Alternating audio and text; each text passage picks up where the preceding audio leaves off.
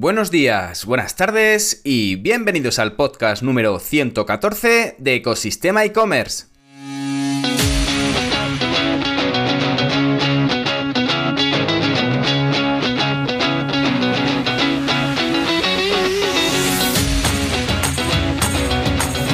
Y bienvenidos al podcast donde podrás escuchar todo lo relacionado con el mundo e-commerce, herramientas, trucos, noticias, emprendimiento y muchísimo más para crear tu tienda online o hacer crecer la que ya tienes. Soy Javier López, consultor de e-commerce y director de ecosistemaecommerce.com la plataforma donde encontrarás todo lo que necesitas saber sobre el apasionante mundo del comercio electrónico. Si necesitas ayuda para impulsar tu tienda online y hacer crecer tu facturación, puedes contactar conmigo en la sección de contacto de Ecosistema e-commerce. Y en el podcast de hoy hacemos un resumen sobre las noticias más importantes del mundo e-commerce, pero antes de ponernos manos a la obra, comentamos la frase del día. Mi más grande motivación seguir retándome a mí mismo. Veo la vida como una larga educación universitaria que nunca tuve. Todos los días estoy aprendiendo algo nuevo. Dicha por Richard Branson, presidente de Virgin Group. Y bien es cierto que todo emprendedor o todo profesional o especialista en cada caso acoge muchos aprendizajes en el camino que transcurre desde que empieza a desarrollar un proyecto hasta que lo publica o lo hace oficial y luego hay otra etapa en la que lo pone en marcha donde también se descubren cosas nuevas y otra fase para hacerlo desarrollar con diferentes aprendizajes incluidos. Al final, no vale con aprender el oficio de una vez y que te sirva para muchos años como otras profesiones. En caso del e-commerce, necesitas estar continuamente al día y descubrir qué está pasando a tu alrededor. Así que para contribuir a ello, comentamos las noticias más importantes del e-commerce. Sin más tiempo que perder, comenzamos. Y ya nos ponemos manos a la obra porque ha habido bastante ruido y bastante información y noticias muy interesantes en el sector del comercio electrónico esta última semana. Y este es el resumen un poco que he realizado un poco con los tips más importantes o las noticias más interesantes dentro de este apasionante sector. Lo primero de todo, noticia vista en Sataka y es que lo último de Amazon es una inteligencia artificial que detecta productos dañados asegura que es tres veces más efectiva que los humanos. De hecho, antes los trabajadores de Amazon revisaban los productos en busca de daños o imperfecciones antes de ser enviados a los clientes. De hecho, lo hacían de la manera más eficiente posible para, sobre todo, manejar una gran cantidad de pedidos en el menor tiempo posible. Pues ahora, en unas zonas de Estados Unidos, en lugar de, de, humanos, está siendo este trabajo realizado por una serie de algoritmos que se encargan de analizar los artículos. Y de hecho, pues como decía al principio de, este, de esta noticia, que tienen unos resultados hasta tres veces más efectivos que los realizados por humanos. Ahora mismo este proyecto no es una beta, no es un experimento, es un proyecto completamente real que de hecho ya ha superado esa primera etapa y ha comenzado a desplegarse en diferentes centros logísticos. De hecho, em, eh, está en funcionamiento en dos instalaciones, pero se espere que llegue también a Europa y a otras instalaciones de América del Norte. De hecho, con esta nueva dinámica, al final los productos se mueven por cintas transportadoras y pasan a través de una estación de imágenes con cámaras que originalmente estaba diseñada para verificar si habían seleccionado los ítems correctos. Pues ahora con el tema de la IA, con el tema de la inteligencia artificial, también se encarga de evaluar la integridad de estos artículos. ¿Cómo funciona? Pues el sistema detecta que el artículo no cumple con los requisitos mínimos para el envío al cliente, entonces cambia de rumbo y se envía a un empleado de Amazon para que lo revise pues de modo un poco más, más, más profundamente. Si realmente el artículo está dañado, lo reemplazan y en caso contrario se devuelve la cinta de transporte para enviarlo al cliente. De hecho, es, ha sido la propia Amazon la que ha entrenado este algoritmo con imágenes de artículos dañados en, comparación con otros tipos de artículos. Así el sistema ha aprendido a diferenciar entre unos y otros para poder hacer este trabajo. Interesante esta aplicación de ella, pero no es la única que está realizando Amazon, que está aplicando Amazon, porque hay otra noticia vista en Marketing for E-Commerce que es que Amazon está desarrollando una herramienta de inteligencia artificial también para resumir las reseñas de los productos. Esta función lo que hace es mostrar una breve descripción de lo que les gustó a los usuarios sobre un producto y sobre lo que no les gustó, sobre esas partes un poco menos bonitas. Al final, em, en la parte final de este resumen aparece una advertencia que indica que este resumen es generado por IA a partir del texto de las reseñas de los clientes. Esta información ha sido confirmada por Amazon a través del medio estadounidense CNBC y ah, que bueno, es una curiosidad y algo interesante esos resúmenes de, de, reseñas hechos por inteligencia artificial, la verdad que todavía esos resúmenes todavía son un poco básicos y con un lenguaje ambiguo sin captar toda la amplitud de opiniones. Bueno, al final estos resúmenes generados por IA lo que intenta conseguir Amazon con ello es reducir el aluvión de críticas y de opiniones y guiar a los consumidores hacia pues, productos más nuevos sin, sin tantos, sin tantos, digamos, fosos de críticas. Eh, si bien es cierto que la herramienta em, al final es un paso importante para mejorar la experiencia de usuario, no está al final muy claro cómo va todavía a actuar Amazon para manejar las reseñas falsas o generadas por bots, ya que abundan, sobre todo como sabéis, pues hay bastantes opiniones generadas por, eh, por bots, no por humanos, dentro de la plataforma, sobre todo para evitar que estas opiniones generadas artificialmente se mezclen con las opiniones reales de los clientes. Interesante, interesante estos dos, estas dos aplicaciones que está utilizando Amazon dentro de su plataforma y de ahí saltamos a otra noticia vista en el mercantil y es que Wallapop eh, se alía con GLS para ofrecer puntos de conveniencia a los usuarios. De hecho, los clientes de Wallapop podrán comprar y vender artículos a través de los 5.300 puntos de GLS en la España peninsular. De momento el acuerdo se centra en la península, no ha llegado todavía a islas. De hecho, este nuevo modelo de entrega para los usuarios de Wallapop, el Parcel Shop to Parcel Shop, que permite sobre todo aunar todas las entregas, recogidas o devoluciones a través de la red de puntos de conveniencia. De esta forma, lo que se busca es eh, esta, esta, esta, integración, esta, este acuerdo entre ambas compañías busca sobre todo mejorar eh, las entregas no domiciliarias, como sobre todo aumentar la flexibilidad, una mayor efectividad en el reparto de, de última milla y además pues mejorar el tema de la economía circular con un envío al final más respetuoso con el medio ambiente gracias a la centralización de envíos en un mismo punto.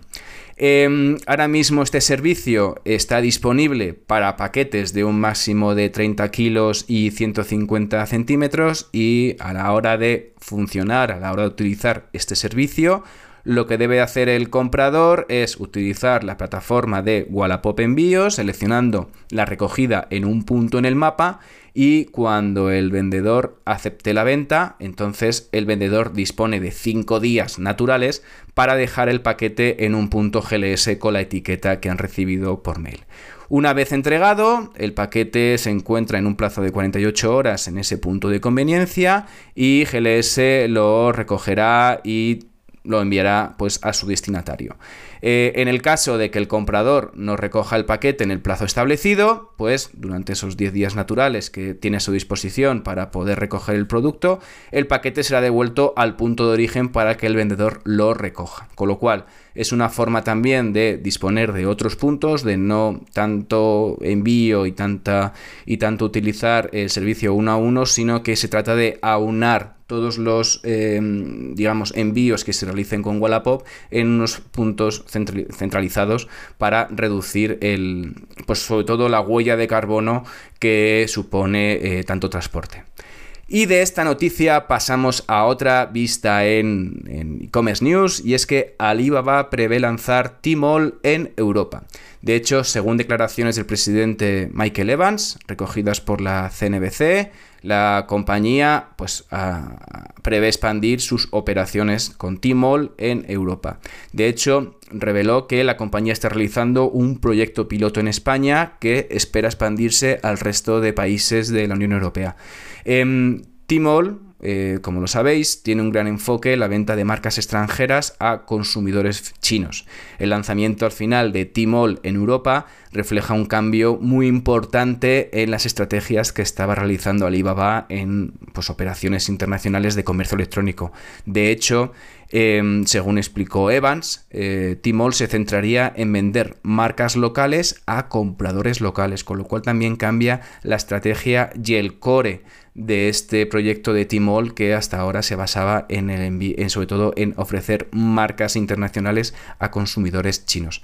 El anuncio eh, también se produce pues un poco dentro de unos meses después de que Alibaba anunciara planes para dividir su negocio en las seis unidades que ya dijimos en un episodio de este podcast hablando de la división de Alibaba, sobre todo para disponer de cada unidad con más autonomía y poder disponer de decisiones más rápidas.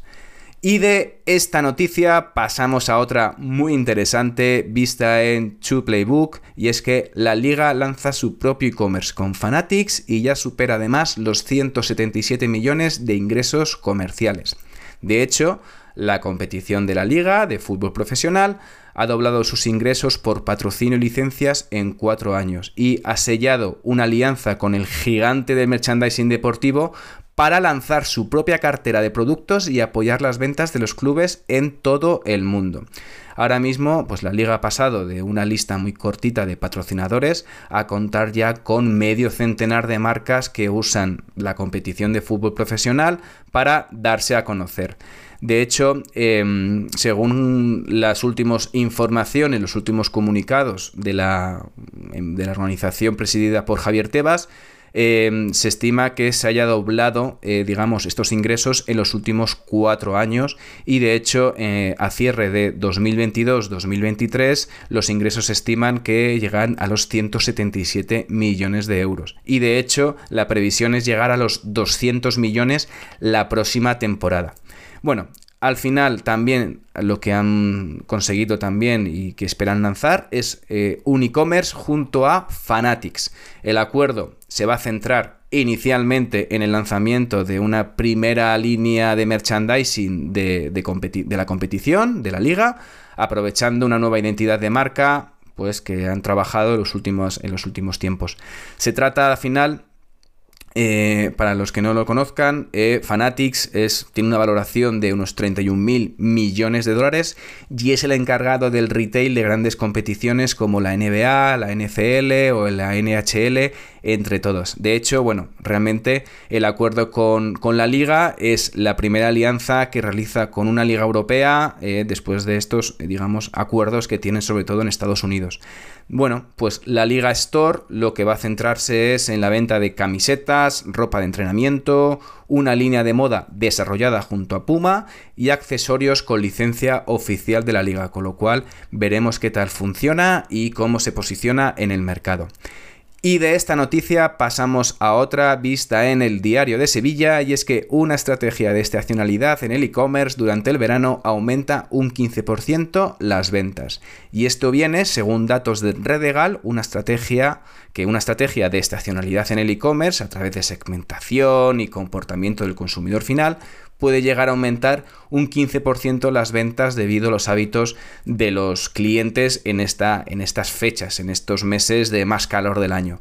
De hecho, el, el, año pasado el 70% de los españoles aprovecharon las ofertas estacionales y el gasto medio fue de 250 euros. De hecho, el 35% afirmó que había reducido el presupuesto debido a la inflación según datos de Mil Anuncios. Bueno, eh, realmente el momento en que los clientes buscan más en Internet los términos rebajas de verano se sitúa entre los días 19 y 20 de junio y, y en 2022 fueron hasta un 20 superiores respecto al periodo del año anterior. Las búsquedas de términos suelen iniciarse a mediados de este mes y se mantienen hasta finales de julio, según datos de Red Legal. ¿Y los artículos que más interesan a los clientes durante las rebajas de verano cuáles son? pues mm, los artículos para la casa, el tema de la ropa y los accesorios, jardín, salud, belleza, electrónica, muebles y en último lugar, comida y bebida. Interesante, pero es que además esto lo unimos con otra noticia vista en IT Resellers y es que los españoles gastarán una media de 178 euros en compras online este verano. Y esto viene del informe verano 2023 realizado por Web Loyalty. De hecho, em, las ventas online durante el verano de 2022 crecieron un 22% interanual. Pues según este, las previsiones de la compañía para este año, las cifras van a continuar en línea ascendente y de hecho se estima que se gasten 178 euros de media los españoles online. Las durante el verano al final se muestra una mayor intencionalidad de gasto y cambian además completamente el tipo de productos en el que se invierte. Pues empiezan pues, el tema del turismo, el ocio, productos para el jardín, como decía antes, sobre todo en la noticia anterior. Bueno, de hecho, em, también es relevante información sobre el uso de los smartphones para realizar las compras debido a la mayor movilidad de los españoles durante este periodo vacacional. De hecho, el 65% de los consumidores realiza sus compras en verano a través de dispositivos móviles, seguido del ordenador que es usado por el 34%. La tablet, desgraciadamente, ya pues se queda un poco más marginada con solo el 1% de las operaciones. Y de esta noticia pasamos a otra también que tiene bastante relación porque el 73% de los usuarios sigue prefiriendo pagar con tarjeta. Noticia vista en Just Retail. Y es que al final, como ya eh, pues estamos viendo, el comercio electrónico online en nuestro país sigue creciendo con 24,7 millones de compradores, según el último estudio del IAB y 18.900 millones de euros facturados en el tercer trimestre de 2022, según datos de la CNMC. Bueno, de hecho, durante el mes de mayo, Paycomet ha realizado una encuesta a los profesionales de comercio electrónico con el objetivo de identificar los métodos de pago más populares entre pues, los e-commerce y sus consumidores. Los métodos más, eh, más utilizados, pues de hecho eh, sigue siendo la tarjeta, que sigue reinando, ya que el 93% de los comercios online ofrecen este sistema, y en el top 3 se completa con Bizum, cada vez más presente con un 50% de, mm, pues, de presencia en los e-commerce españoles. Google Pay y Apple Pay todavía no tienen suficiente impacto, de hecho se encuentran con un mercado, se encuentran con una cuota del 13% y del 11% respectivamente, que son pues un tema un poco bajas todavía respecto a otros métodos de pago nuevos, como es el caso de Bizum. De hecho, la encuesta también señala que el 37% de los e-commerce ya está pensando en introducir Apple Pay y el 35% está pensando en, incorporar Google Pay pues en los próximos meses y años.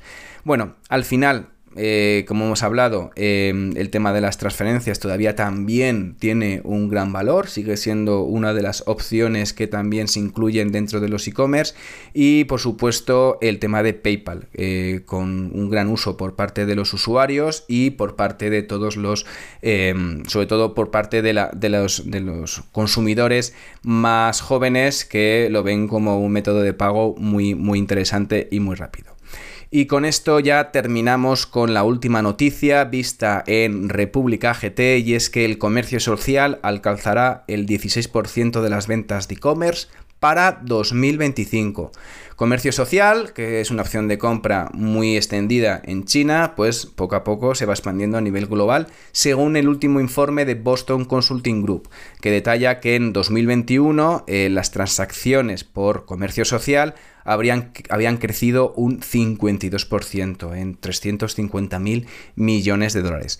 Y de hecho se espera que entre 2021 y 2025 los volúmenes en Europa y en Estados Unidos crezca un 33% y 25% respectivamente. De hecho, a grandes números, para 2025 se prevé que el comercio social alcance el 16% de las ventas de todo el e-commerce. Interesante esta noticia y muy muy importante para ponernos manos a la obra con tema de social commerce. Y ya con esto llegamos al final sobre la actualidad más reciente en el sector del comercio electrónico. Muchísimas gracias por llegar hasta aquí y sobre todo, como siempre, por escuchar el podcast. Ya sabes que si te has quedado con ganas de más y estás pensando en crear una tienda online o quieres hacer crecer la que ya tienes, echa un vistazo a ecosistemaecommerce.com y allí podrás contactar conmigo. Y ya por último, si valoráis con 5 estrellas este podcast en la plataforma donde lo estés escuchando, yo os estaré como siempre infinitamente agradecido. Gracias de nuevo y nos escuchamos mañana con el próximo episodio de Ecosistema e-commerce. Que tengas muy buen día. Adiós.